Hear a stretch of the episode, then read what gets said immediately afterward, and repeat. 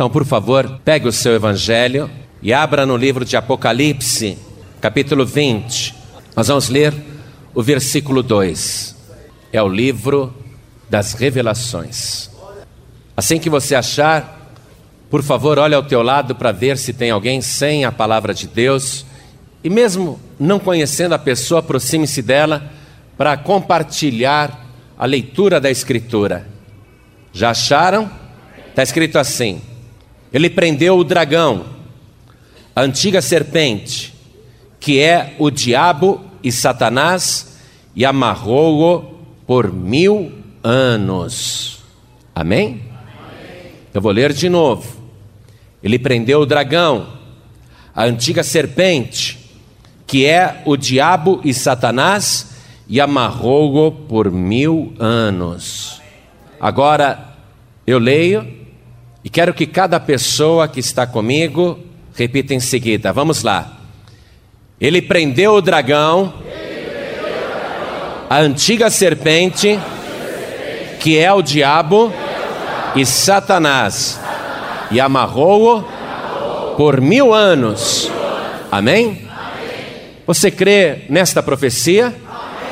Eu também creio.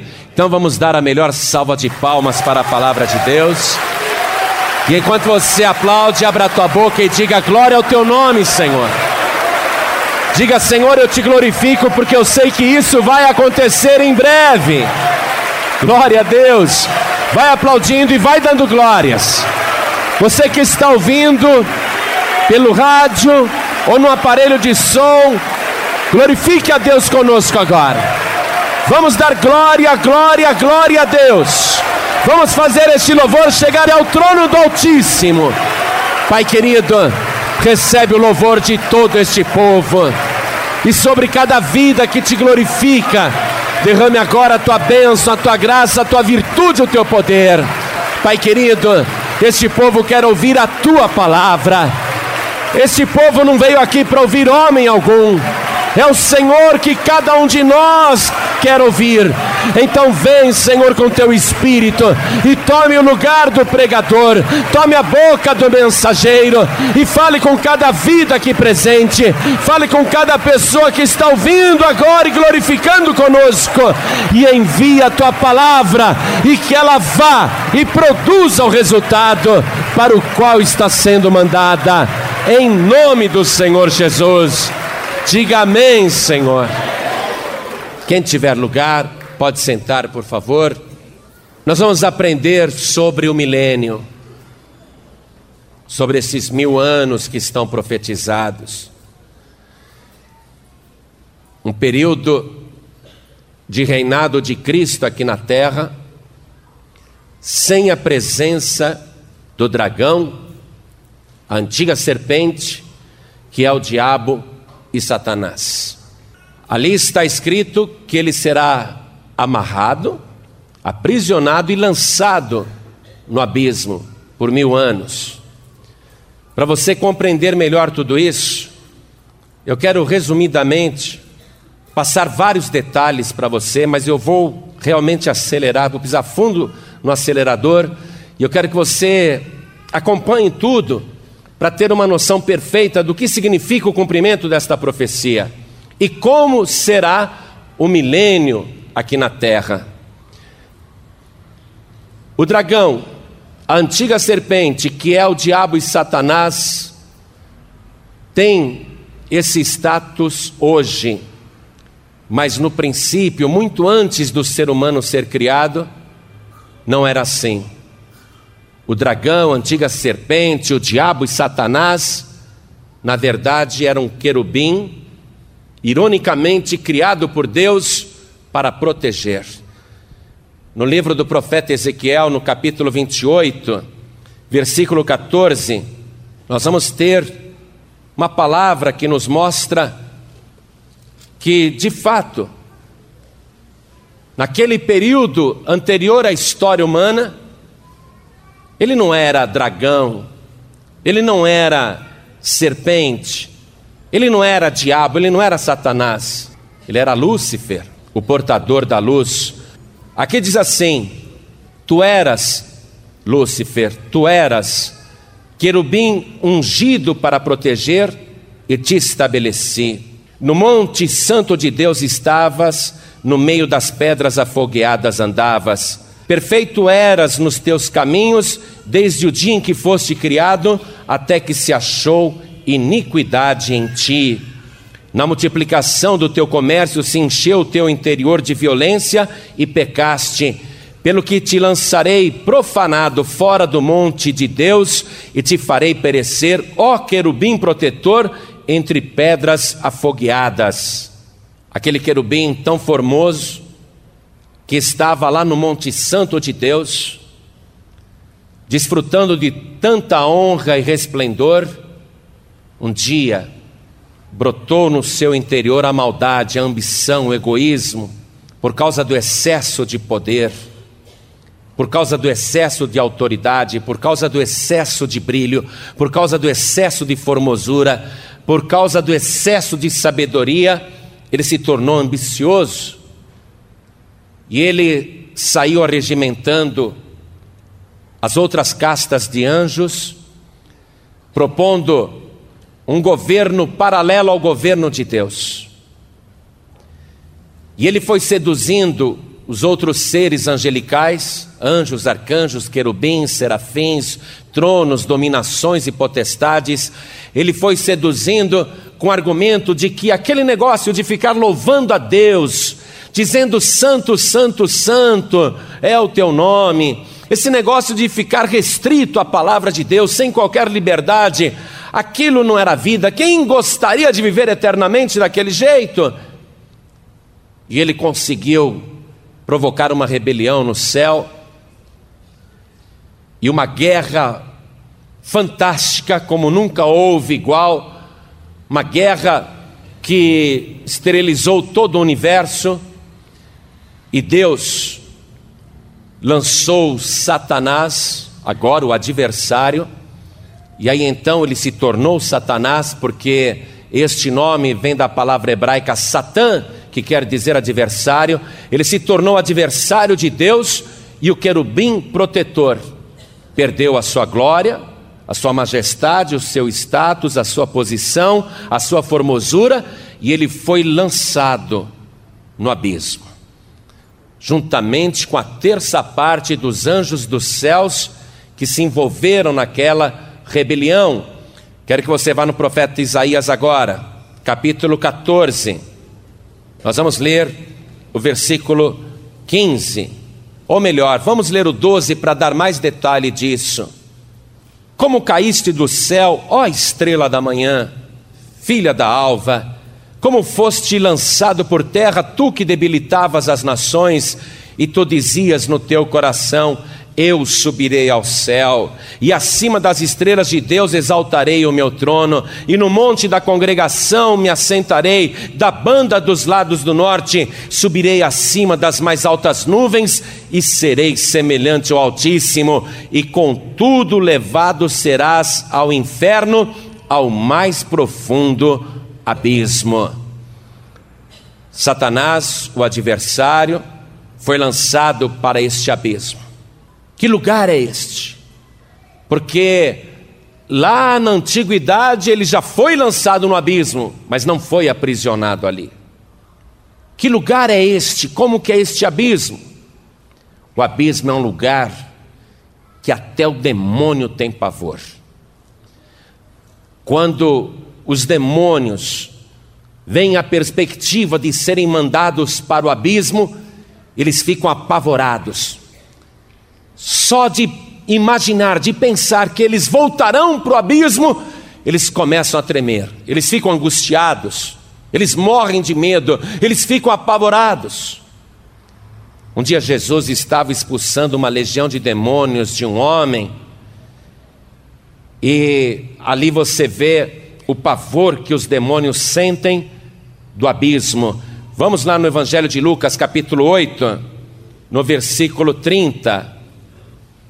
E perguntou-lhe Jesus, dizendo: Qual é o teu nome?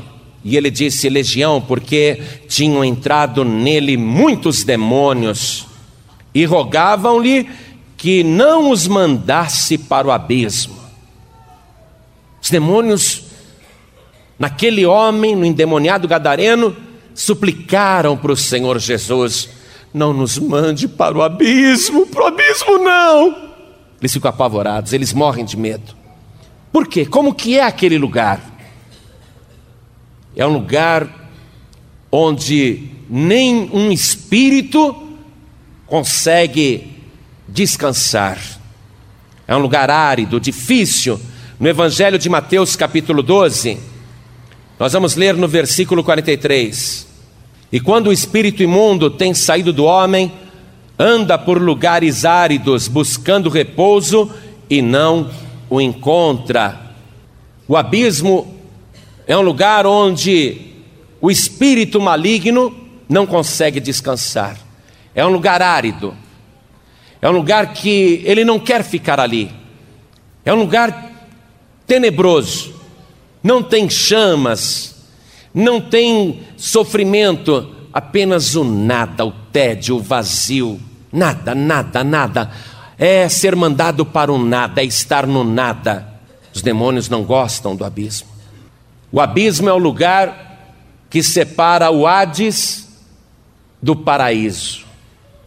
O Hades, sim, é um lugar de chamas, de tormento, de ranger dos dentes.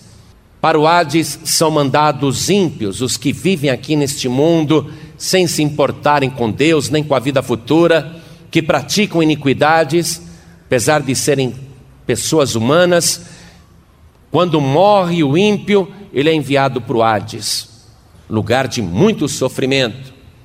E entre o Hades e o paraíso, e o paraíso é o lugar para onde são mandados os justos e os justificados quando morrem, entre o Hades e o paraíso, o abismo.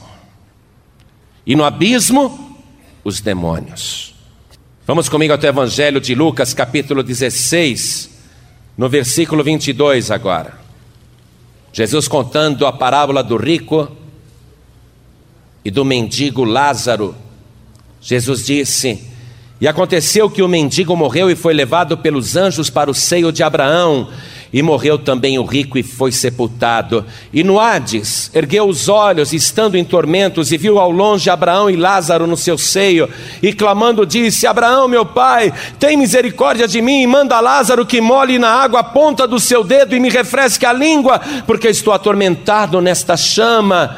Disse, porém, Abraão: Filho, lembra-te de que recebeste os teus bens em tua vida, e Lázaro somente males, e agora este é consolado e tu atormentado. E além disso, está posto um grande abismo entre nós e vós, de sorte que os que quisessem passar daqui para vós não poderiam, nem tampouco os de lá passar para cá.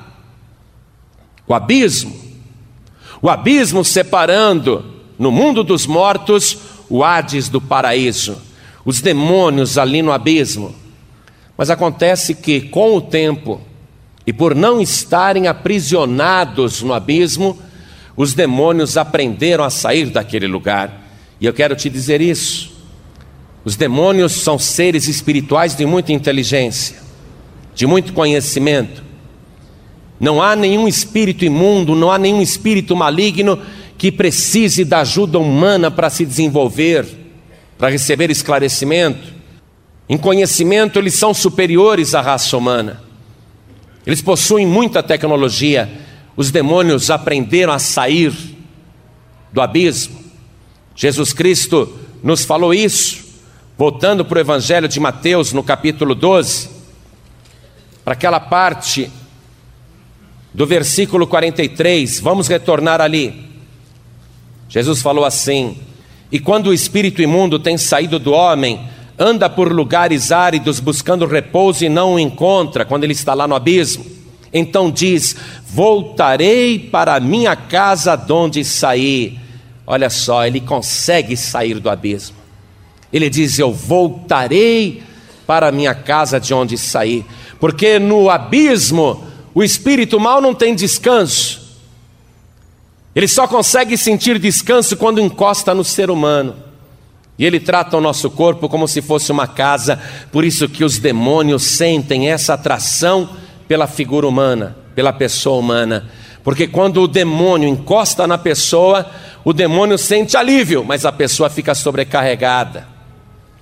O demônio gosta das coisas erradas. E ele consegue fazer muitas coisas erradas quando está encostado num ser humano. Fumar, por exemplo, beber, por exemplo, se drogar, por exemplo, se prostituir, por exemplo, roubar, matar, destruir, por exemplo. O diabo consegue fazer essas obras malignas quando está encostado numa pessoa. Então ele consegue sair do abismo e ele vem para novamente possuir o ser humano, sentir aquele descanso. O diabo sente prazer quando a pessoa pega um cigarro. O diabo é como se ele mesmo fumasse naquela hora. O diabo ele sente prazer quando a pessoa pega um copo de cachaça, joga um pouquinho no chão e diz é para o santo e bebe o resto.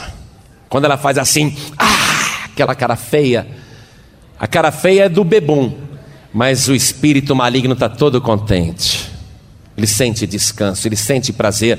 E se ele não consegue entrar na pessoa, ele chama mais sete espíritos malignos, piores do que ele, que estão no abismo, e diz: Me ajudem a encostar nesta pessoa, a morar nesta pessoa. E Jesus disse: O último estado desta pessoa é pior do que o primeiro. Versículo 45. Então vai e leva consigo outros sete espíritos piores do que ele, e entrando habitam ali, e são os últimos atos desse homem piores do que o primeiro. Desde que Satanás aprendeu a sair do abismo, ele tem estado aqui na terra. E a primeira aparição do diabo neste mundo foi naquela sessão espírita no jardim do Éden, quando ele incorporou na serpente e se passou por uma criatura que queria ajudar a mulher a receber entendimento, a não ficar naquele negócio que Deus tinha dito, não. Tudo que ele semeou na antiguidade, lá na glória, agora ele veio e semeou o mesmo engano, a antiga serpente semeou o mesmo engano no ser humano. E desde então ele tem estado na terra, tem agido na terra. Até o dia em que Jesus Cristo veio a este mundo, anunciando o reino de Deus. Aí os demônios ficaram apavorados. A gente lê no Evangelho que quando Jesus chegou, os demônios corriam para ele, se prostravam no chão e diziam: Nós sabemos quem tu és Tu és o Santo de Deus. O que vieste fazer aqui? Vieste destruir-nos antes do tempo? E Jesus dizia: Cala-te e sai dele. Aí o diabo que estava agindo livremente, de repente encontra uma pessoa aqui na terra que tem autoridade e poder para mandá-lo de volta para o abismo. E Jesus Cristo começa a fazer isso. Começa a expulsar os demônios das pessoas, começa a libertar os oprimidos do diabo começa a curar as pessoas que têm espíritos de enfermidades, começa também a libertar as pessoas que fazem coisas erradas porque estão possuídas por demônios, como foi no caso da Maria Madalena, prostituta, de quem ele expulsou sete demônios. Aí acabou a paz do diabo aqui na terra. E para atormentar mais ainda o demônio, que achava que era o príncipe deste mundo, o principal deste mundo, Jesus chamou homens, chamou mulheres, chamou pessoas como eu, como você, e disse: Eis que vos dou poder e autoridade para pisar serpentes e escorpiões e toda a força do inimigo, e nada vos fará dano algum. Desde então tem um povo aqui nesse planeta de quem o diabo tem muito medo porque ele sabe que este pequeno povo que está na terra tem autoridade dada pelo Rei dos Reis e Senhor dos Senhores para expulsar todo tipo de demônio, inclusive o próprio Satanás. E como os demônios ficam apavorados com o abismo, eles não querem nem se meter conosco. Eles tentam atrapalhar de longe, muitas e muitas vezes ele tenta colocar muitos tropeços para este pequeno povo que o Senhor colocou na terra. Mas somos nós que tiramos a paz do diabo. O diabo, quando olha para você, ele bem que gostaria de te esganar, arrancar a tua língua, cortar a tua cabeça fora, porque você tem autoridade para mandá-lo para aquele lugar terrível. Ele fica apavorado com essa perspectiva, que é o abismo. O diabo se apavora com isso. Mas agora veja o que vai acontecer. Ainda que, em nome de Jesus, portanto, o próprio Jesus, usando a nossa boca, mande legiões e falanges de demônios para o abismo, por enquanto, eles ainda podem voltar, eles podem retornar. Jesus disse que eles sempre voltam. Quando uma pessoa é liberta, ela tem que tomar posse da libertação. Não pode mais praticar as obras do diabo, porque senão ela vai dar brecha para o inimigo, para que ele entre novamente na casa. E já pensou com sete espíritos piores do que ele? Então a pessoa não pode dar brecha. Quem fuma, não fume mais. Quem bebe, não beba mais. Quem joga, não jogue mais. Quem mente, não minta mais. Não dê brecha para o inimigo, não engane, não trapaceie, não faça coisas erradas, não se drogue, não pratique as obras de feitiçaria nem de idolatria, não pratique nada que possa dar abertura para o diabo voltar a te possuir. Porque senão o teu estado vai ficar pior do que o primeiro. Eu agora, nesse momento, pelo santo nome de Jesus, Estou dando ordem para todos os demônios que estão atacando a tua vida e que estão te perseguindo, que saiam agora e vão para o abismo, em nome de Jesus Cristo. E eu digo que você está libertado por esse nome poderoso do Senhor Jesus. Está libertado agora, saiu tudo, assim fácil. Aproveite esta liberdade e não volte a dar ocasião para o diabo, porque ele vai voltar e vai continuar agindo. Ele vai esperar a tua queda, porque esse é o seu objetivo. Ele fez os anjos caírem, ele fez Adão e Eva caírem, ele já fez tantos caírem, mas se você estiver apegado com a única pessoa que não caiu, mas pelo contrário derrubou todo o inferno, ainda que você caia, você ficará de pé, porque Jesus Cristo te sustenta com a sua mão poderosa. Ficar firme com Jesus, porque é o único que pode pegar qualquer casta de demônios e mandar para o abismo. Só que ainda agora os demônios não ficam aprisionados lá.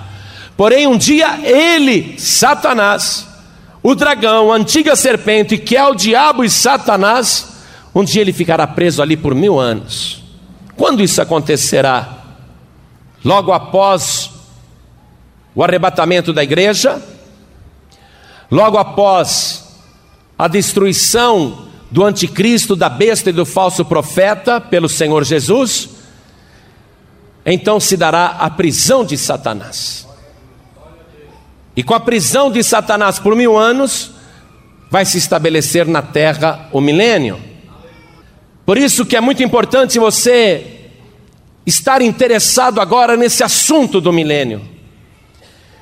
Porque Cristo, ele vai reinar aqui na terra com os salvos e com os escolhidos. Ele nos comprou para sermos reis e sacerdotes, mas só vai reinar com Cristo no milênio quando a pessoa for arrebatada, porque nós estamos vivendo esta época que antecede o arrebatamento dos salvos.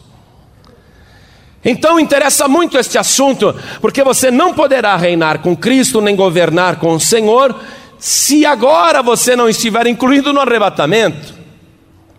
Então, arrebatamento é fundamental, porque se eu ficar de fora do arrebatamento, haverá depois uma possibilidade de eu reinar com Cristo, se durante a tribulação eu me negar a adorar a besta, a imagem da besta, se eu me negar a servir o anticristo e ele me perseguir e eu resistir até o fim, e mesmo ele me assando de morte, eu me recusar a dobrar os meus joelhos para a imagem da besta, então ele me matará. Aí, se eu morrer fiel, porque eu conheço a palavra, não vou dobrar os meus joelhos diante da imagem da besta. Então, se eu morrer fiel, então eu poderei ressuscitar no final da grande tribulação. Mas aquela possibilidade vai ser muito mais difícil. Por isso que este assunto me interessa mais agora. Porque agora é muito fácil eu ser salvo. Agora é muito fácil eu me incluir no arrebatamento. Basta eu entregar minha vida para Jesus e basta eu servir o Senhor com fidelidade. E basta eu perseverar até o fim. Eu não sei se Jesus Cristo vai voltar daqui a um minuto, daqui a uma hora, daqui a dez horas, nesta madrugada, ou amanhã de manhã, ou nesta semana, ou neste mês, ou no próximo ano. Eu não sei que dia Jesus vai voltar, mas esta é a época que antecede o arrebatamento da igreja. E Jesus Cristo disse: Vigiai e orai, porque não sabeis a que hora há de vir o vosso Senhor. Então eu não posso agora dar brecha para o inimigo. Eu não posso, nesse momento tão crítico, eu perder a bênção porque não estou vigiando, porque estou distraído. E justamente nesta época que nós estamos vivendo, não há mais tempo para Deus. Por quê? Porque o homem trabalha fora, a mulher trabalha fora, às vezes a pessoa tem que ter dois empregos para pagar contas, pagar dívidas, se sustentar. Ela trabalha, ela estuda, ela tem projetos, ela faz cursos, ela se aperfeiçoa, ela corre para baixo e para cima, está sempre atrasada, e no final as pessoas acabam não tendo tempo até para Deus. E Jesus disse: quando o filho do homem vier, porventura achará fé na terra. Essa é a época em que também para eu ser arrebatado, eu tenho que estar atento. Eu não posso facilitar, eu não posso bobear, eu tenho que estar firme com Jesus. Eu não posso dar brecha para o inimigo. Eu não posso permitir que num minuto apenas que eu esteja caído, Satanás me derrube por 30 segundos, não é? Como se fosse um combate, uma luta de boxe que o cara cai e começa a contagem.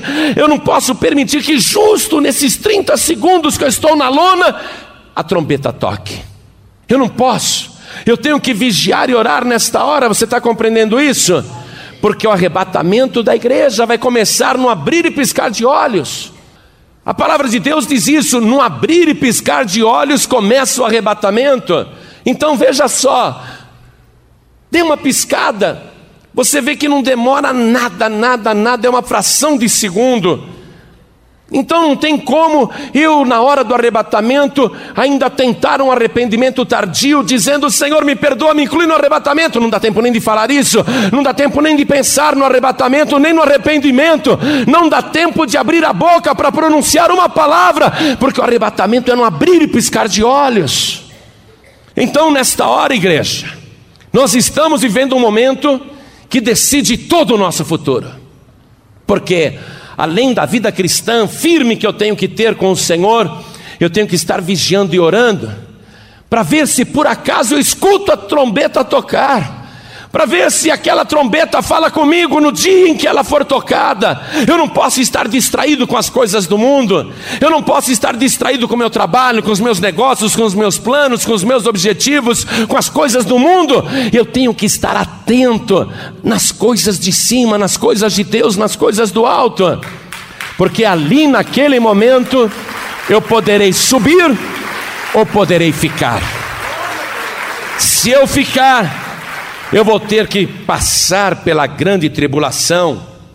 Olha só, agora se eu subir, eu estarei nas nuvens com o Senhor, já estarei garantido com o Senhor lá nas nuvens dos céus, porque Jesus Cristo, primeiramente, virá em oculto, amados. Ele não vai vir abertamente para todas as redes de televisão do mundo, não. Ninguém vai transmitir via satélite este acontecimento, nada. Ele virá primeiro em oculto nas nuvens dos céus. Ninguém vai perceber. Ele disse assim como foi nos dias de Noé: casavam, davam festas, comiam, bebiam, compravam, vendiam. Assim como o dia do dilúvio chegou de repente e pegou a todos de surpresa, assim será também no dia da vinda do filho do homem. Estarão dois deitados numa cama, um será tomado e outro será deixado. Estarão duas pessoas trabalhando no campo, no moinho, um será tomado e outro será deixado. Ora, Jesus Cristo disse: estarão dois no campo, um será tomado e outro será deixado. Rapidamente. Então, esta hora para mim é fatal, esta hora para você é fatal, este assunto te interessa muito, porque você não pode ficar de fora do arrebatamento, você está compreendendo isso? Você está achando que servir a Deus é fazer uma campanha de sete domingos de oração, ou de sete dias de oração? Isso não é servir a Deus, isso é a gente buscar a bênção. Servir a Deus é estar o tempo todo em espírito e em verdade, adorando esse Deus Todo-Poderoso, porque seja de dia ou seja de madrugada, a trombeta tocando você vai ouvir pelos ouvidos espirituais. Eu quero que você vá comigo na palavra de Deus, na primeira carta do apóstolo Paulo aos Tessalonicenses. Nós vamos ler o capítulo 4 o versículo 16: Porque o mesmo Senhor descerá do céu com alarido e com voz de arcanjo e com a trombeta de Deus, e os que morreram em Cristo ressuscitarão primeiro. Os que morreram em Cristo ressuscitarão primeiro. Depois nós, os que ficarmos vivos, seremos arrebatados juntamente com eles nas nuvens a encontrar o Senhor nos ares, e assim estaremos sempre com o Senhor. Essa vinda em oculto do Senhor Jesus vai recolher da terra os que morreram salvos e os que permanecem vivos e salvos. Os desviados ficarão. Os que ouviram a palavra e não se decidiram ficarão. Os que ouviram a palavra e não obedeceram ficarão. Os que ouviram a palavra e não se batizaram porque não quiseram, porque não era hora, porque não era tempo, porque ia deixar para mais tarde, ficarão. Subirão aqueles que estiverem vigiando e orando, servindo o Senhor com fidelidade e inteireza de coração. Aos que subirem ao encontro do Senhor Jesus nos ares, haverá aquela festa, a ceia do Senhor nas nuvens dos céus, haverá o tribunal de Cristo Cada um que foi salvo será chamado no tribunal de Cristo, não para colocar em risco a salvação, mas para ser avaliado naquilo que fez aqui na terra através do seu corpo, no seu tempo de vida. Então o Senhor entregará a coroa de glória a cada um, uma veste branca e resplandecente. Estará para sempre com o Senhor, vai ser dado o galardão a cada um, o tamanho da coroa, as pedras na coroa, tudo isso. Mas aqui na terra, imagine você, sem este povo que tem autoridade para mandar Satanás para o abismo, sem este povo que tem autoridade para usar o nome de Jesus, o diabo vai ter total liberdade, o anticristo vai governar com total liberdade, a imagem da besta vai falar e as pessoas vão se curvar diante dela. O falso profeta estará ali pregando um falso evangelho daquela imagem que as pessoas estão rogando, suplicando, fazendo novena, acendendo velas, pedindo súplicas, fazendo pedidos àquela imagem. O falso profeta estará incentivando todos na terra a fazerem isso, mas os desviados conhecem a palavra. Eu não vou dobrar o meu joelho na frente da imagem da besta. Eu não vou fazer o que o falso profeta está mandando, é um falso profeta. Eu não vou fazer o que o anticristo está mandando, eu não quero o número da besta, nem no meu pulso, nem na minha testa. Ah, é? Então você vai ter que negar Jesus Cristo. Não, eu não nego coisa nenhuma, então você vai morrer. Não, tá bom, eu nego, não me mate não. Muita gente vai fazer isso, mas outros vão dizer: não, eu prefiro morrer.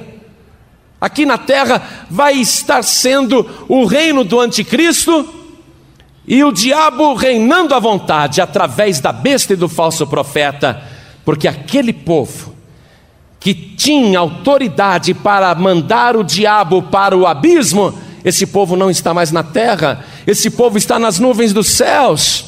O diabo vai ter total liberdade para agir neste mundo com cada criatura humana, e o Espírito Santo tendo sido tirado da terra, as pessoas estarão cegas.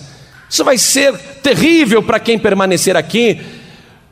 O anticristo vai perseguir os judeus que não subiram no arrebatamento, mas que aprenderam desde o tempo de Moisés que não devem dobrar os joelhos diante de qualquer imagem, de qualquer ídolo. Então, os judeus vão se recusar a adorar a imagem da besta, então serão perseguidos. Muitos judeus ali irão morrer durante a grande tribulação, porque vão fazer como Sadraque, Mesaque e Abidinego e vão dizer: Não, eu não dobro os meus joelhos diante desse ídolo.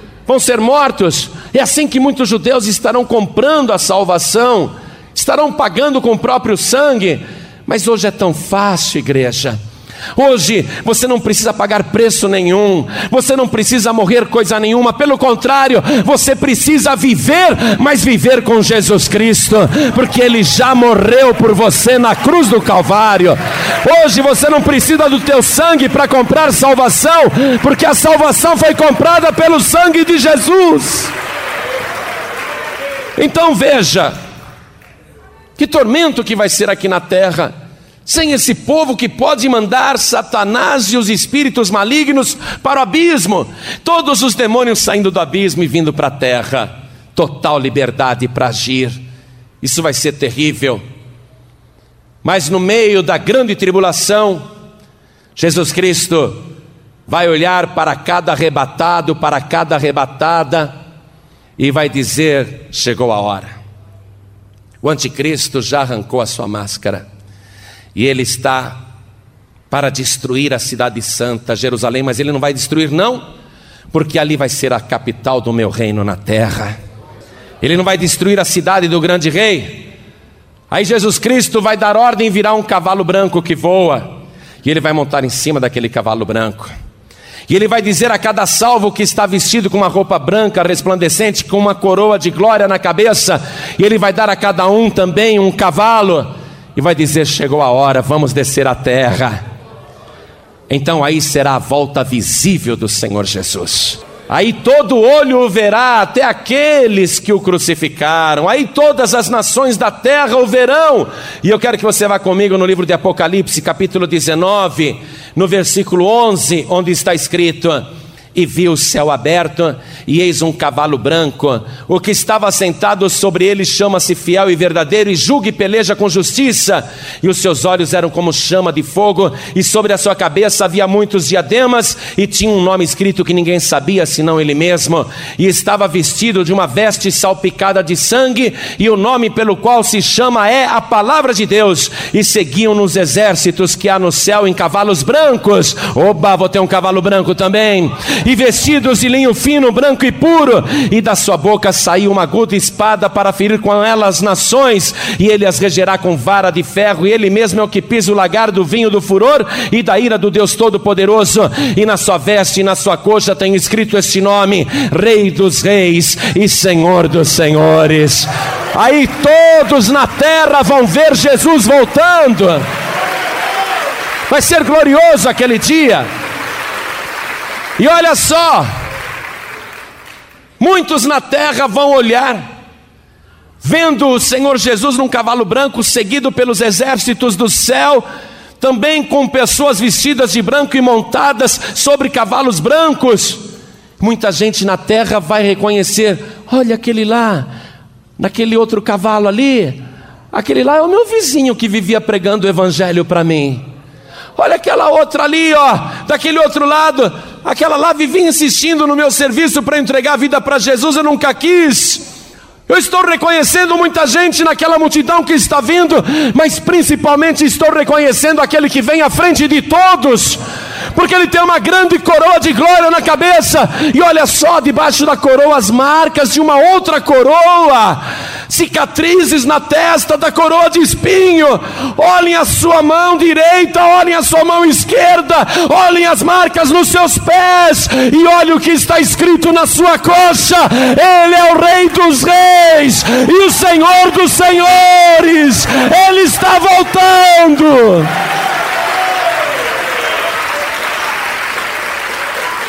Todas as tribos da terra se lamentarão, disse o Senhor Jesus porque ninguém acreditava que isso pudesse acontecer. Já tinham ouvido falar, mas para eles era lenda, eram lendas ou fábulas. Mas agora todos estão vendo. E ele vem, porque Jerusalém está cercada pelo anticristo. Ele quer destruir Israel. Ele quer destruir a semente de Abraão. Mas Jesus Cristo vem para salvar a semente de Abraão, não porque os judeus merecem, mas por causa de Abraão. Jesus Cristo vai salvar a nação judaica, vai salvar a nação de Israel. É aí que os judeus acreditarão aquele que nós crucificamos e matamos, verdadeiramente Ele é o Messias e o nosso Salvador. A palavra diz que um espírito de súplica será derramado, um espírito de choro será derramado em Israel, e as pessoas vão chorar muito naquela nação. Então era ele mesmo. Sempre falamos que ele não tinha ressuscitado, sempre ensinamos os nossos filhos que tudo aquilo era um embuste, mentira. Sempre dissemos que Jesus era enganador, que era um Deus pagão. Sempre falamos que ele era um falso profeta. Mas agora nós temos que reconhecer verdadeiramente Ele é o nosso Salvador, porque Ele está nos livrando do anticristo, Ele está nos livrando da besta e do falso profeta.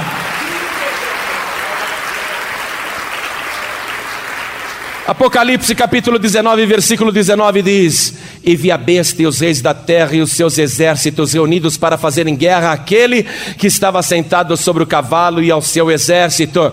E a besta foi presa e com ela o falso profeta que diante dela fizeram os sinais com quem enganou os que receberam o sinal da besta e adoraram a sua imagem. Olha só, quando a gente diz para as pessoas não adorem imagem nenhuma, aqui ó, olha só a palavra dizendo estes dois foram lançados vivos no ardente lago de fogo e de enxofre, e os demais foram mortos com a espada que saía da boca do que estava sentado sobre o cavalo, e todas as aves se fartaram das suas carnes. É isso que vai acontecer. Pela primeira vez, o lago de fogo e enxofre será inaugurado. Pela primeira vez, alguém será lançado no lago de fogo e enxofre. Quem vai inaugurar ali o lago de fogo e enxofre é o anticristo, a besta e o falso profeta. Serão os três primeiros a serem lançados neste lugar, agora de tormentos e definitivo. Aí Jesus Cristo vai prender o dragão, a antiga serpente, que é o diabo e Satanás. Voltando para o capítulo 20, versículo 3 e lançou-o no abismo, e ali o encerrou e pôs selo sobre ele, para que não mais engane as nações até que os mil anos se acabem, e depois importa que seja solto por um pouco de tempo. Jesus Cristo vai se estabelecer em Jerusalém com a sua capital, vai prender o diabo e vai iniciar aqui na terra os mil anos de governo de Cristo, sem a presença de Satanás nesse mundo. Mas Jesus Cristo não vai governar sozinho. Aqueles salvos irão governar com ele aqui na terra durante os mil anos. Versículo 4: E vi tronos, e assentaram-se sobre eles aqueles a quem foi dado o poder de julgar. E vi as almas daqueles que foram degolados pelo testemunho de Jesus e pela palavra de Deus, e que não adoraram a besta nem a sua imagem, e não receberam um sinal na testa nem na mão, e viveram e reinaram com Cristo durante mil anos. Esses aqui são os que, durante a grande tribulação, os desviados, os judeus, os que conheciam a palavra e nunca decidiram, mas por conhecer a palavra não dobraram os joelhos diante da imagem da besta e morreram por causa disso, preferiram morrer. Esses serão ressuscitados e reinarão com Cristo também mil anos, mas não só eles, nós também vamos reinar com Cristo. Eu quero que você vá em Apocalipse capítulo 5, no versículo 9 agora, está escrito assim: E cantavam um novo cântico, dizendo: Digno és de tomar o livre e de abrir os seus selos, porque foste morto, e com teu sangue compraste para Deus homens de toda tribo, e língua, e povo e nação, e para o nosso Deus os fizeste reis e sacerdotes, e eles reinarão sobre a terra. Os que foram comprados com o sangue de Jesus reinarão sobre a terra. Se você ainda não entregou tua vida para Jesus, quer ser incluído no arrebatamento, quer escapar da grande tribulação, quer reinar com Cristo aqui na terra durante os mil anos, então não tem outro jeito não, tem que entregar a vida para Jesus. O reino do Senhor Jesus vai ser estabelecido em Jerusalém. Quero que você vá comigo no profeta Miqueias, capítulo 4, versículo 1. E nós já estamos entrando no reino de Cristo aqui na terra, no milênio. Agora vamos saber como é que vai ser o reino de Cristo neste mundo, conosco governando com o Senhor. porque eu vou governar com ele, tenho certeza absoluta. A minha fé me diz isso. E vai ser maravilhoso. Nós vamos estar distribuídos no planeta inteiro, recebendo ordens diretas do Senhor Jesus. Ordens que ele vai dar a partir de Jerusalém. Miqueias capítulo 4, versículo 1 diz assim: Mas nos últimos dias acontecerá que o monte da casa do Senhor será estabelecido no cume dos montes e se elevará sobre os outeiros, e concorrerão a ele os povos. E irão muitas nações e dirão: Vinde e subamos ao monte do Senhor e à casa do Deus de Jacó, para que nos ensine os seus caminhos e nós andemos pelas suas veredas, porque de Sião sairá a lei e a palavra do Senhor de Jerusalém. Vai começar o governo na terra. A capital é Jerusalém. Agora imagine um governo de Cristo neste mundo, amados. Imagine esse planeta também sem a presença de nenhum demônio, nenhumzinho, não vai ficar um só demônio aqui. Imagine este mundo sem a presença do diabo concorrendo para piorar a situação. Imagine, imagine este mundo sem Satanás, sem a mentira, sem o engano, sem a fraude, sem a corrupção, sem o egoísmo, sem a ambição, sem o engano. Imagine este mundo sem a violência. Imagine este mundo sem que qualquer ser humano seja tentado pelo diabo. Não haverá mais tentação externa. A pessoa poderá até pensar mal, mas não porque a tentação está vindo de fora então será muito difícil as pessoas caírem, as pessoas pecarem, porque não haverá mais aquele concurso do diabo incentivando a pessoa a fazer as coisas erradas. Não haverá mais fissura para fumar um cigarro. Não haverá mais aquela fissura para correr atrás aí de alguma favela para ver se acha um traficante para vender um pouco de cocaína, ou aquela fissura para comprar uma pedra de crack. Não haverá mais esta fissura. Porque não vai se vender mais cigarro, pode ter certeza, no governo de Cristo isso acabou. Não vai mais vender bebida, não há futuro para Brahma, para Antártica, não há futuro para Skin Cariol, não há futuro para Souza Cruz, não há futuro para traficantes, não há futuro para bandidos. Imagine este mundo sem a presença de Satanás vai ser maravilhoso, mas não será maravilhoso apenas por causa da ausência do diabo, mas será maravilhoso por causa da presença do Senhor Jesus. O que vai fazer esse planeta se tornar lindo, um lugar aprazível, vai ser a presença do maravilhoso Senhor. Vamos ver como é que vai ser esse milênio? Vamos agora rapidamente ver isso. Você sabe que Hoje, um dos maiores anseios da humanidade é pelo fim das guerras. O mundo não suporta mais. Os judeus não aguentam mais. Os árabes não aguentam mais. Os iraquianos não aguentam mais. Os americanos não aguentam mais. O mundo não suporta mais nenhum tipo de guerra, terrorismo, violência. O mundo inteiro quer o fim das guerras e o fim do armamento. O mundo quer o desarmamento, só que não consegue. Porém, no governo de Cristo isto vai acontecer. Olha o que ele vai fazer. Versículo 3. Estou em Miqueias, capítulo 4, versículo 3. E julgará entre muitos povos, e castigará poderosas nações até muito longe, e converterão as suas espadas em enxadas e as suas lanças em foices. Uma nação não levantará espada contra outra nação, nem aprenderão mais a guerra. Serviço militar vai ser abolido. Pessoa que fala, não, eu quero entrar numa academia militar, quero fazer carreira militar. E essa profissão não tem futuro, não. Ninguém mais vai aprender a fazer a guerra. É melhor você procurar outra coisa para fazer. Que tal ler mais a Bíblia? que tal você estudar na academia de Deus? Não é? Não há futuro para a carreira militar. Não há futuro para as indústrias armamentistas. Hoje o mundo gasta com armas, fábulas e fábulas para se prevenirem contra ataques. É a guerra preventiva.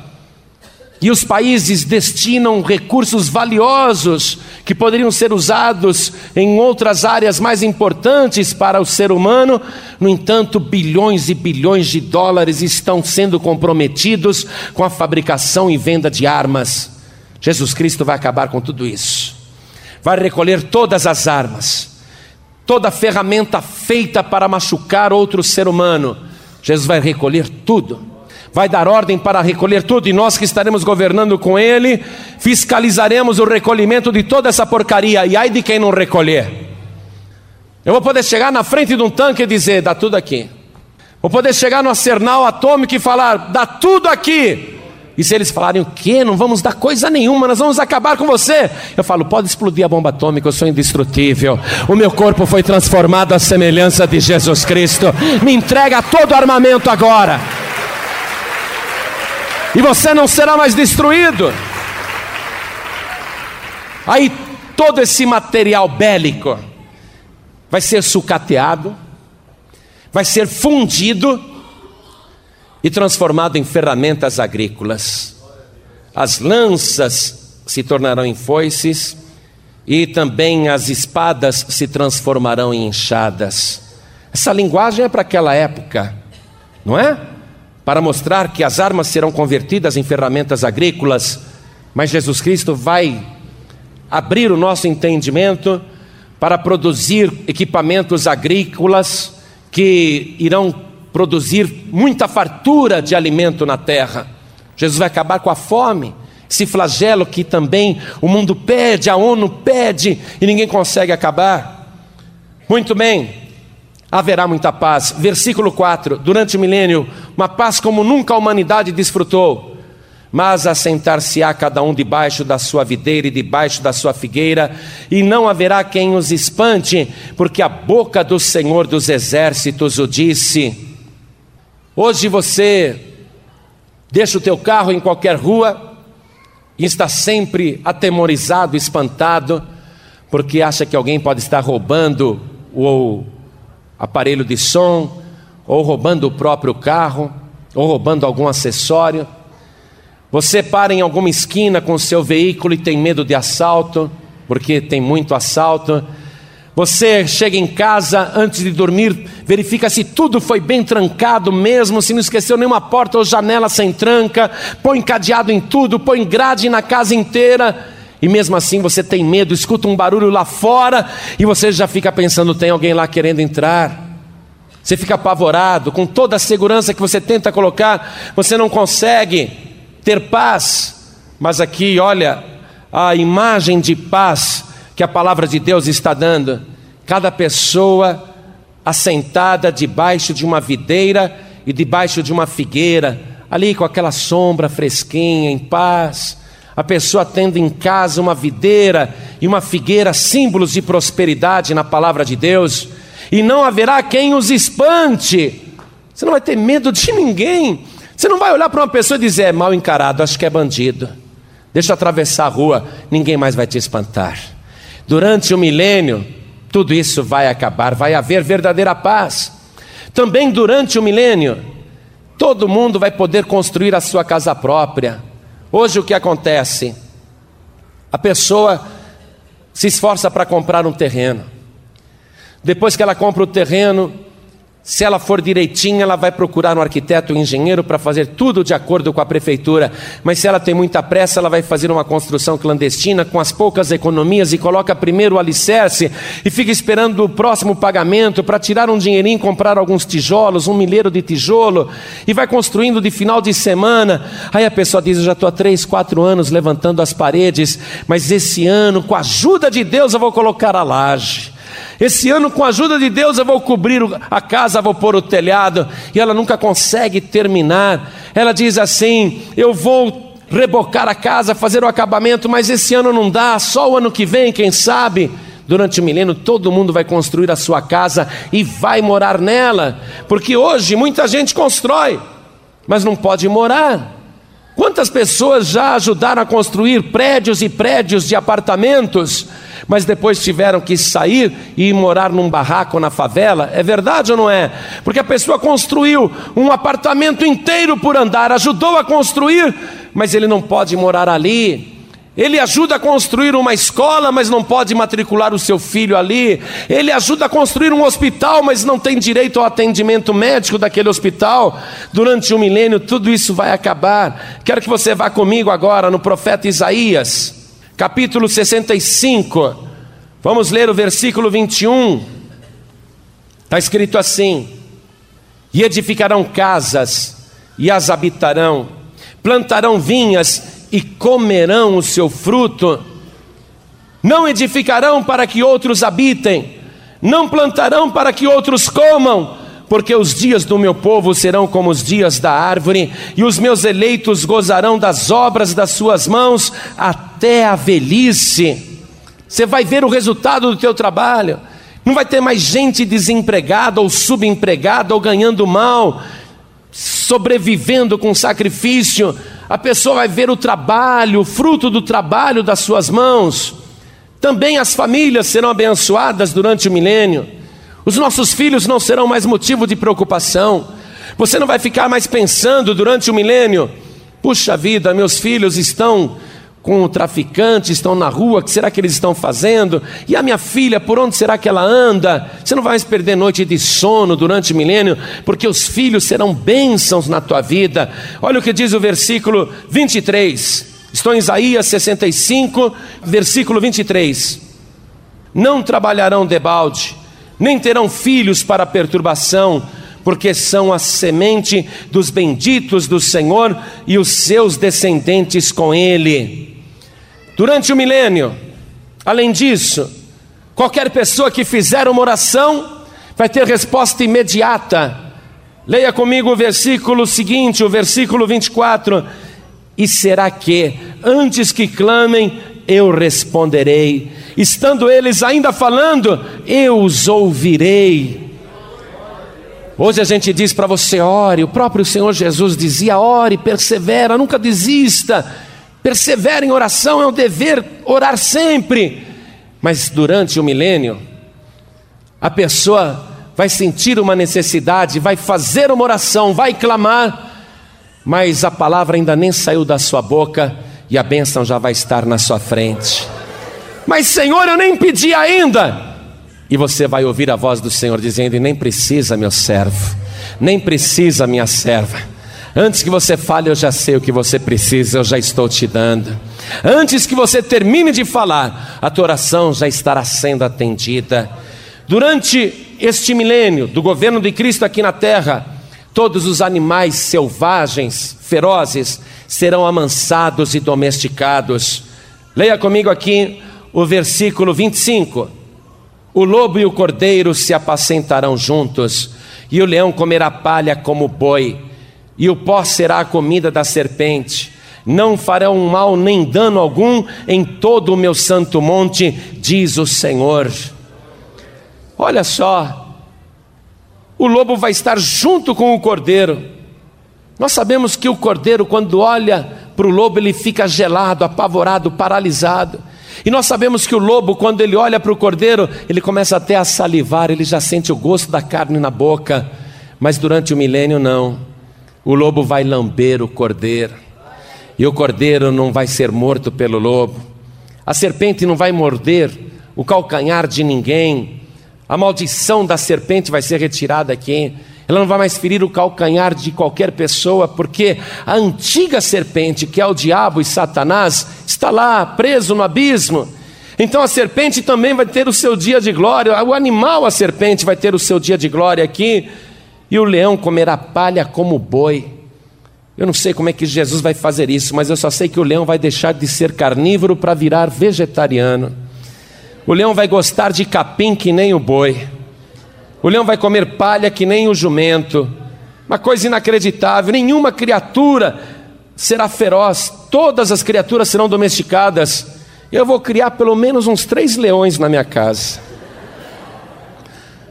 Eu vou andar pela rua montado num leão, com aquela juba imensa assim, o meu leão. Ou eu vou com o meu cavalo branco que voa, sei lá. Eu decido depois. Mas durante o milênio, esse planeta todo será restaurado. Hoje a gente vê o surgimento de várias organizações não governamentais preocupadas com a natureza, porque a floresta está sendo devastada, porque o ar está sendo poluído, porque a camada do ozônio está sendo agredida, porque os rios estão poluídos, porque as fontes de água estão envenenadas, porque o solo está virando deserto, porque o deserto está avançando nos lugares antes férteis. Nós vemos todo mundo preocupado com a preservação da natureza. Hoje nós vemos também Quantos movimentos em favor das pessoas deficientes, para ajudar os deficientes. Durante o milênio, Jesus vai restaurar o planeta e as pessoas deficientes também. Olha só, se tem alguém deficiente durante o milênio, essa pessoa vai ser curada, restaurada crianças deficientes, pessoas cegas, surdas, mudas, paralíticas, coxas, pessoas com síndrome de Down, pessoas deficientes em qualquer parte do corpo, durante o milênio serão restauradas e ninguém mais nascerá doente. Todo o planeta e as criaturas do planeta serão restauradas pelo Senhor Jesus. Vamos comigo no livro do profeta Isaías, mesmo, capítulo 35, versículo 1. Esse milênio vai ser maravilhoso e está prestes a acontecer. Diz assim: o deserto e os lugares secos se alegrarão com isso, e o ermo exultará e florescerá como a rosa abundantemente florescerá e também regurgitará de alegria, exultará. A glória do Líbano se lhe deu, bem como a excelência do Carmelo e de Saron. Eles verão a glória do Senhor, a excelência do nosso Deus. Confortai as mãos fracas e fortalecei os joelhos trementes. Quem tiver esclerose aí, fique tranquilo. Dizei aos turbados de coração: esforçai-vos e não temais. Eis que o vosso Deus virá com vingança, com recompensa de Deus. Ele virá e vos salvará salvará. Então os olhos dos cegos serão abertos e os ouvidos dos surdos se abrirão. Então os coxos saltarão como cervos e a língua dos mudos cantará, porque águas arrebentarão no deserto e ribeiros no ermo, e a terra se transformará em tanques, e a terra sedenta em mananciais de água, e nas habitações em que jaziam os chacais haverá erva com canas e juncos, e ali haverá um alto caminho, um caminho que se chamará o caminho santo. O imundo não passará por ele, mas será para o povo de Deus. Os caminhantes, até mesmo os loucos, não errarão. Ali não haverá leão, nem animal feroz subirá ele, nem se achará nele, mas os remidos andarão por ele, e os resgatados do Senhor voltarão e virão a Sião com júbilo, e alegria eterna haverá sobre a sua cabeça. Gozo e alegria alcançarão, e deles fugirá a a tristeza e o gemido. Que maravilha! Glória a Deus! Tudo isso já está ótimo, mas é muito mais que ele vai fazer. Avance comigo no capítulo 51 de Isaías, no versículo 3 porque o Senhor consolará a Sião e consolará a todos os seus lugares assolados, e fará o seu deserto como Éden, e a sua solidão como o jardim do Senhor. Gozo e alegria se acharão nela, ações de graças e voz de melodia. Atendei-me, povo meu e nação minha, inclinai os ouvidos para mim, porque de mim sairá a lei, e o meu juízo se estabelecerá como a luz dos povos. Perto está minha justiça, vem saindo a minha salvação e os meus braços julgarão os povos, as ilhas me aguardarão e no meu braço esperarão. Aleluia! Deus está prometendo que vai fazer tudo isso. Imagine nós aqui neste planeta tendo comunhão com a natureza. Hoje eu olho as nuvens dos céus, eu olho as montanhas, eu vejo o mar, e eu digo que planeta maravilhoso, que coisa linda, apesar de toda agressão humana, que planeta bem bolado, que coisa bem criada. Nós admiramos a natureza, o nascer do sol, o pôr do sol. Hoje nós admiramos a natureza, mas a natureza restaurada por Cristo vai nos admirar. Imagine isso. A natureza agora admirando o ser humano. Porque hoje é como se a natureza tivesse vergonha do ser humano, porque é o ser humano que destrói a natureza. Mas quando a natureza estiver restaurada e o ser humano também, então a natureza vai se admirar do novo morador da terra, do novo ser humano que nós vamos ser. Eu quero que você vá comigo no capítulo 55 de Isaías, versículo 12. Está escrito assim: Porque com alegria saireis e em paz sereis guiados. Os montes e os outeiros exclamarão de prazer perante a vossa face, e todas as árvores do campo baterão palmas. Natureza vai te aplaudir. E em lugar do espinheiro crescerá a faia, e em lugar da sarça crescerá a murta. Isso será para o Senhor por nome, por sinal eterno, que nunca se apagará. Como é que surgiram os espinheiros aqui na terra? A partir do momento que a antiga serpente, o diabo, Satanás, enganou o primeiro casal, Deus disse: Maldita é a terra por tua causa, cardos e espinheiros produzirá a partir de agora. Mas, durante o milênio, todos os espinheiros desaparecerão. E aqui eu quero que você anote o que é faia no versículo 13. A faia, ela é uma planta ornamental que produz nozes. Então você vai ter privilégio de ver essa planta, a faia, como se fosse mato. No lugar dos espinheiros, a faia. Olha que maravilha! Essa planta ornamental que produz nozes. E no lugar da sarça crescerá a murta. Anote o que é murta é um arbusto ornamental que produz perfume dia e noite e é usado para fazer cerca viva, colocado assim em volta das residências como cerca viva. Imagine você morar numa bela casa, numa casa sua, casa própria, e ali no teu quintal a murta, aquela cerca viva, você morando num lugar o tempo todo perfumado e ali crescendo também a faia. Tudo isso vai ocorrer durante o milênio. Agora, não é inacreditável que depois de mil anos de delícias com esse governo maravilhoso de Cristo, finalmente o planeta sendo aquilo que Deus tinha imaginado desde o princípio, finalmente o planeta sendo este paraíso vivo para todo ser humano, é incrível que tudo isso se perderá depois. Que tudo isso acabará, sabe por quê? Porque terminados mil anos, Satanás será solto do abismo. Então nós vamos retornar em Apocalipse, no capítulo 20, no final do milênio. Nós vamos ler o versículo 7.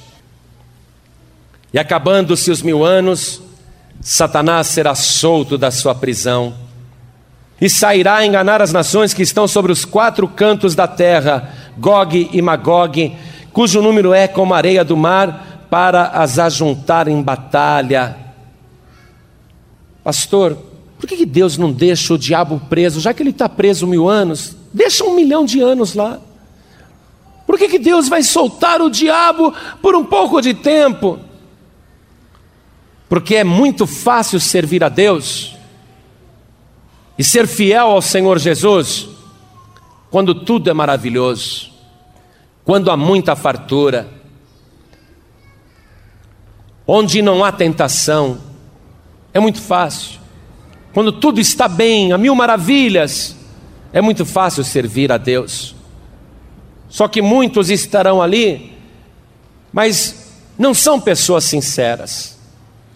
São pessoas que no fundo, no fundo, são malignas e o diabo vai ser solto por um pouco de tempo e vai sair novamente a enganar as nações. O diabo voltará a passear na terra e rodear a terra. Os demônios sairão do abismo e estarão novamente no mundo por um pouco de tempo. E ele vai contar a mesma história que contou lá na antiguidade. Esse negócio do governo de Cristo é muito chato, né? Ninguém pode fumar. Não pode ter drogas, nem bebida. Não tem uma boate. Não tem um inferninho. Esse negócio de servir a Jesus aí, ficar glorificando, que negócio chato. Isso é uma ditadura, uma ditadura santa. E ele vai com a mesma conversa, seduzir as nações. As nações, os reis, os povos irão se revoltar, é mesmo. Queremos liberdade. Abaixo o governo de Jesus Cristo. O mundo todo, o mundo todo. Abaixo o governo de Jesus Cristo. Abaixo a ditadura. Você vai ver tudo isso. Movimento no mundo todo se rebelando contra Cristo. Aí vão dizer: precisamos derrubar esse governo. Precisamos tirar Jesus dali. Precisamos acabar com essa ditadura santa. Temos que ter liberdade para fazermos o que quisermos nesse mundo. E o diabo vai enganar muita gente. Muitos serão enganados. Pastor João Ribe, os salvos serão enganados? Depende, quem é salvo ali? Muitos estarão no governo de Cristo não são salvos, estarão desfrutando do milênio, mas não são salvos. Deus vai querer tirar os salvos dali também. Deus vai querer ver quem o serve com fidelidade. Deus vai dar uma peneirada ali no mundo todo para tirar uma parte da população. Eu não sei se aqueles que estão governando com Cristo poderão cair durante esse último ataque do diabo, na última batalha entre bem e o mal, a batalha de Gog e Magog, que outro dia eu quero pregar sobre a batalha de Gog e Magog, hoje não. Até ia falar sobre isso, mas hoje não. Outro dia eu falo sobre isso. Mas olha só, as pessoas estarão servindo ao Senhor e ao mesmo tempo não são do Senhor. E Jesus disse: são poucos os que se salvam. Mas eu estava te falando, será que aqueles que estão governando com Cristo poderão ser enganados pelo diabo ali quando ele for solto por um pouco de tempo? Eu não sei te responder, mas o histórico da ação do diabo nos deixa preocupados, porque ele enganou os anjos lá na glória, e dos doze discípulos de Jesus, um foi enganado pelo diabo, e o resto abandonou o Senhor, menos João. O diabo tem um grande poder de convencimento. O diabo é um grande sedutor, ele é mentiroso e pai da mentira. E as pessoas vão estar querendo algo diferente, porque casa própria, prosperidade, fartura, não tem problema nenhum. A natureza e o mundo são belíssimos. Não tem pessoas com qualquer deficiência e nem doentes no mundo. O que, que as pessoas vão querer depois de terem tudo isso? As pessoas vão querer curtir, e o diabo vai oferecer a curtição. Olha, a curtição só vai ser possível sem Jesus Cristo. Ah, então vamos derrubá-lo. O mundo terá progredido, as nações acharão que poderão enfrentar Jesus com as novas tecnologias, vão produzir armas novamente em rebelião, haverá uma nova guerra. A última e decisiva batalha, Gog e Magog contra o Senhor. Vamos continuar lendo aqui, ó. Versículo 9, estou em Apocalipse, capítulo 20, versículo 9. E subiram sobre a largura da terra e cercaram o arraial dos santos e a cidade amada eles vão sitiar Jerusalém, é ali que Jesus está, é ali que estão também muitos escolhidos. Vamos destruí-los agora, vamos possuir este planeta. A última batalha entre bem e o mal, mas Deus já tem a arma secreta preparada. Está escrito aqui no final do versículo 9: Mas desceu fogo do céu e os devorou e o diabo que os enganava foi lançado no lago de fogo e enxofre, onde está a besta e o falso profeta, e de dia e de noite serão atormentados para todo sempre. Amém. Um dia o diabo será lançado definitivamente no lago de fogo e enxofre. E é só aí que vai começar o juízo final. Eu só vou ler sobre o juízo final, não vou comentar. Acompanhe comigo, por favor. Versículo 11. E vi um grande trono branco e o que estava sentado sobre ele, de cuja presença fugiu a terra e o céu, e não se achou lugar para eles. E vi os mortos, grandes e pequenos, que estavam diante do trono, e abriram-se os livros. E abriu-se outro livro, que é o da vida, e os mortos foram julgados pelas coisas que estavam escritas nos livros, segundo as suas obras. E deu o mar os mortos que nele havia, e a morte e o inferno deram os mortos que neles havia, e foram julgados cada um segundo as suas obras. E a morte e o inferno foram lançados no lago de fogo. Esta é a segunda morte, é a morte da morte. E aquele que não foi achado escrito no livro da vida foi lançado no lago de fogo. Então, olha só. O abismo hoje é um lugar provisório para os demônios, para Satanás. Um dia todos eles serão lançados no lago de fogo e enxofre, que é o inferno definitivo.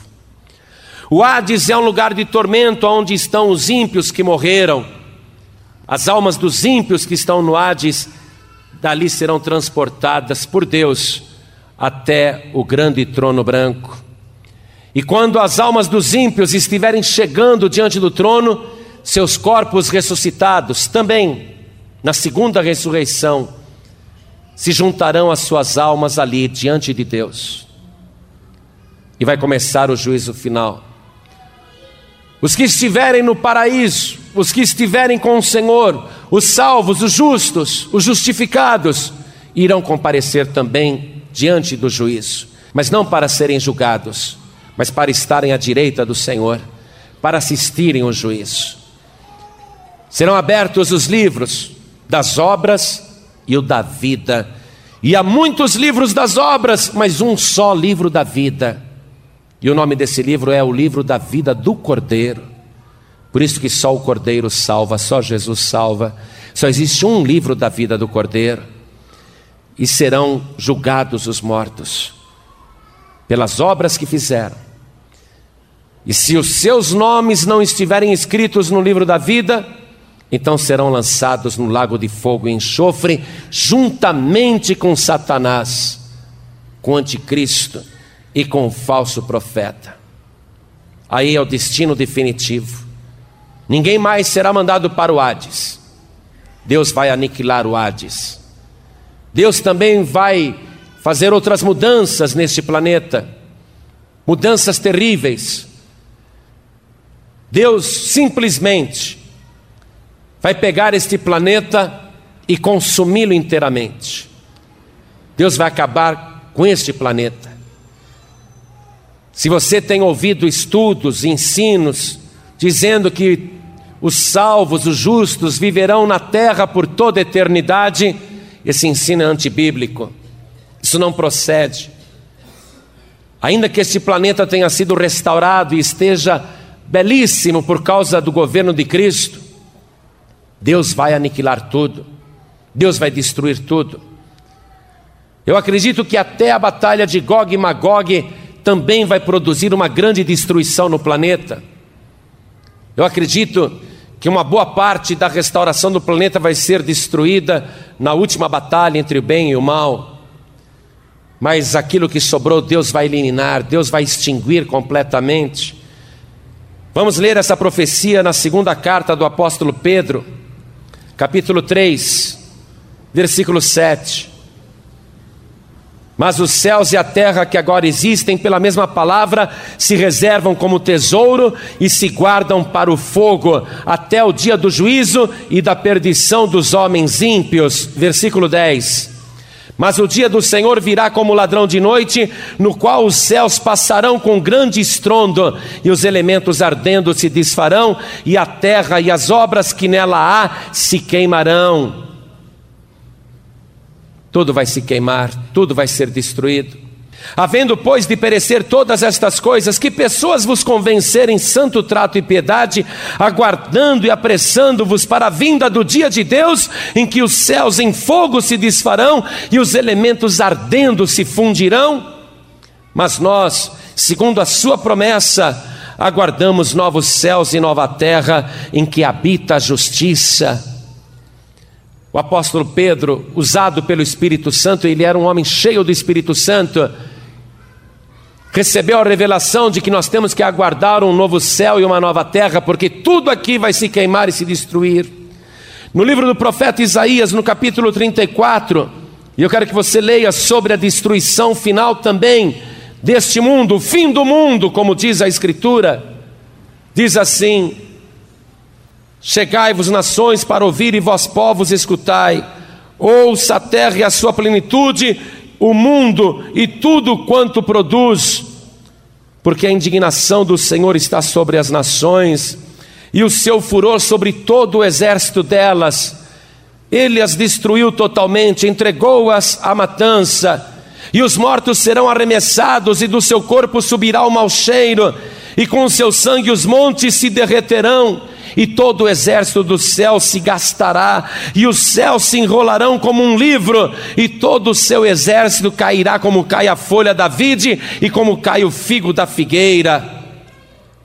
E ainda em Isaías capítulo 51, versículo 6, falando do fim do mundo, diz: Levantai os olhos para os céus e olhai para a terra de baixo, porque os céus desaparecerão como a fumaça, e a terra se envelhecerá como uma veste, e os seus moradores morrerão como mosquitos mas a minha salvação durará para sempre, e a minha justiça não será quebrantada.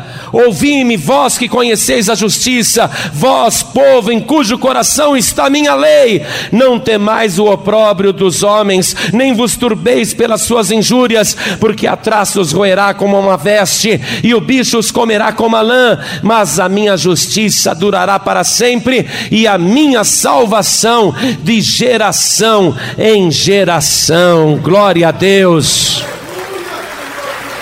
O mundo vai acabar, mas não a salvação de Deus. Para os salvos, Deus tem o novo céu e a nova terra. Terminando a mensagem, vá comigo no livro de Apocalipse, capítulo 21. E vi um novo céu e uma nova terra, porque já o primeiro céu e a primeira terra passaram e o mar já não existe. E eu, João, vi a santa cidade, a nova Jerusalém, que de Deus descia do céu, adereçada com uma esposa ataviada para o seu marido. E ouvi uma grande voz do céu que dizia: Eis aqui o tabernáculo de Deus com os homens, pois com eles habitará, e eles serão o seu povo, e o mesmo Deus estará com eles e será o seu Deus. E Deus limpará de seus olhos toda lágrima, e não haverá mais morte, nem pranto, nem clamor, nem dor, porque já as primeiras coisas são passadas. E o que estava sentado sobre o trono disse: Eis que faço novas todas as coisas. E disse-me: Escreve, porque estas palavras são verdadeiras e fiéis. E disse-me mais: Está cumprido. Eu sou o Alfa e o Ômega, o princípio e o fim. A quem quer que tiver sede, de graça lhe darei da fonte da água da vida. Quem vencer herdará todas as coisas, e eu serei o seu Deus e ele será o meu filho. Eu acho que vale a pena, neste momento, você entregar tua vida para Jesus. Eu acho que vale a pena você que está desviado nesta hora voltar para Jesus. Eu acho que vale a pena você que está entre dois caminhos, está na hora de você se firmar no único caminho. Jesus disse: há dois caminhos. Um é largo e espaçoso e conduz à perdição eterna. Entrai pela porta estreita. Apesar de ser apertado o caminho, ele conduz à vida eterna. Chega a hora de você se firmar no seu Deus, porque a qualquer momento vai começar o arrebatamento da igreja. Todas essas profecias que nós aprendemos agora, nós poderemos desfrutar como salvos ou como perdidos como vencedores ou como vencidos. Jesus disse: Ao que vencer, de graça lhe darei das fontes da água da vida. É para vencedores. Ore assim comigo agora. Meu Deus e meu Pai, eu sei que estas palavras são fiéis e verdadeiras e se cumprirão integralmente. E eu quero, em nome de Jesus, o meu único Salvador, te pedir agora o perdão sincero de todos os meus pecados.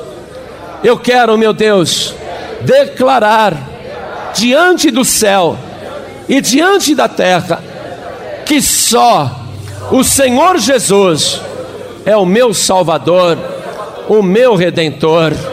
Pai querido, Do mesmo modo que eu declaro o nome de Jesus aqui na terra como meu único, suficiente, exclusivo e eterno Salvador, assim também eu quero que o meu nome seja declarado pelo Senhor Jesus diante de ti e o meu nome registrado e confirmado no livro da vida do Cordeiro. Pai querido, me ajude nesse tempo difícil, nesse tempo trabalhoso. Não me deixe, Senhor, perder a visão da tua salvação. Não permita que Satanás me engane. Não permita que eu volte atrás, nem que eu desista. E não permita que eu faça as obras do diabo. Meu Deus da glória, me ajude com um novo coração. Me dê agora mais e mais do teu Espírito Santo e me ajude nesses momentos que antecedem o arrebatamento dos salvos. Eu não quero, meu Deus, ficar neste mundo no governo do anticristo. Eu não quero passar pela grande tribulação. Eu quero estar com Cristo agora e sempre. Então, meu Pai, me ajude e me dê agora porção dobrada do teu Espírito Santo. Me ajude, Senhor, a te servir com integridade e inteireza de coração.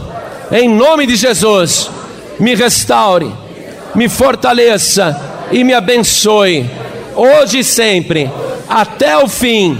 Assim seja feito. Amém. Você acabou de receber as boas novas do Evangelho através de João Ribe Palharim, um oferecimento dos pregadores do telhado. Participe da reunião de Paz e Vida. Para informações, acesse pazevida.org.br. Paz e Vida, lugar de gente feliz e ungida.